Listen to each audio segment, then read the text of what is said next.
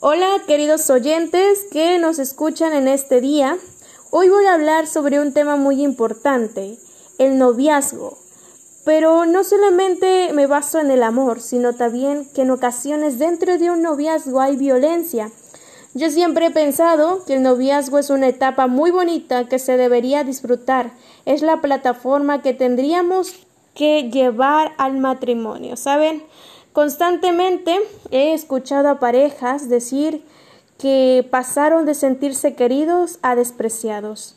Hay relaciones en donde su novio o novia los tratan mal, en donde los engaños descaradamente ocurren, en donde se dicen cosas que realmente hieren o en donde se demandan cosas que no son buenas para el uno ni para el otro.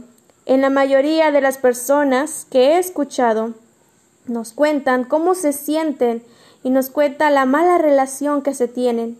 Y la gran mayoría, a pesar de que saben que son tratados muy mal con su pareja, dicen, pero yo lo amo, pero yo la amo. Querido amigo, el hecho de que tú digas o sientas amar a una persona no significa que esa persona también te ame. Y eso es lo que realmente nos cuesta entender. Y es que muchos viven en relaciones de noviazgos en donde no reciben ni una gota de cariño o amor, solo son peleas, palabras hirientes, acciones que duelen y a veces hasta agresiones físicas. Ahora yo te pregunto, ¿eso es amor? ¿Pasar peleando todo el tiempo es amor? ¿Recibir palabras que dañan tu moral es amor? Actitudes como desprecios es amor, agresiones físicas, realmente eso es amor. Por favor, eso no es amor. Y esto es que a pesar de que estás en el noviazgo, si recibes esto en un noviazgo, ¿qué crees que te espera en un próximo matrimonio? Por favor, hay que entender que cuando el amor golpea es porque debe, no debe de ser amor. Es difícil entender cómo una pareja sana es víctima de infidelidades, que recibe tantos desprecios, tantas palabras hirientes y a veces hasta golpes físicos. Pueden creer que alguien te está amando. Si realmente fuese amor, no te tratarían de esa manera. Yo creo que es importante tener una buena relación dentro de un noviazgo, donde la mayoría deben de recibir amor, cariño, no malos tratos. No creo que eso sea correcto dentro de una pareja o dentro de un noviazgo.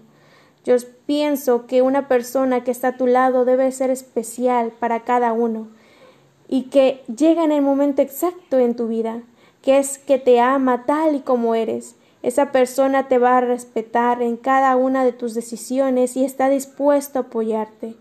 Así que, queridos amigos, Quizás en este momento estás viviendo una relación de noviazgo que pues no te hace sentir bien y comenzó de una manera bonita, pero ahora te destruye espiritualmente, emocionalmente y hasta físicamente. Es ahora de decir adiós a aquella persona que te daña. No permita que las cosas lleguen a consecuencias irreversibles. En su lugar, confía en ti mismo, ámate a ti mismo, y ayúdate, pide ayuda. Hay personas que están dispuestos a ayudarte. Sé fuerte. El noviazgo no es matrimonio. El noviazgo es la etapa en donde te permite desistir de una relación que te está causando mal. No creas que casarte será la solución, porque cuando las cosas no funcionan en el noviazgo, no funcionará en un buen matrimonio. Así que no te compliques la vida. Aún es tiempo. Aún es momento de ser fuerte y tomar la decisión por el bien tuyo. Reflexiona sobre lo que quieres, sobre lo que Dios quiere para ti. Nadie te quiere ver triste, nadie te quiere ver sufrir. Así que querida o querido, ámate a ti mismo. Por ningún momento seas partícipe de estas agresiones. Quizá alguna ocasión te has sentido de esta manera. Quizá te preguntes por qué es que no puede funcionar con esta persona. Si esa persona no es para ti, no es para ti.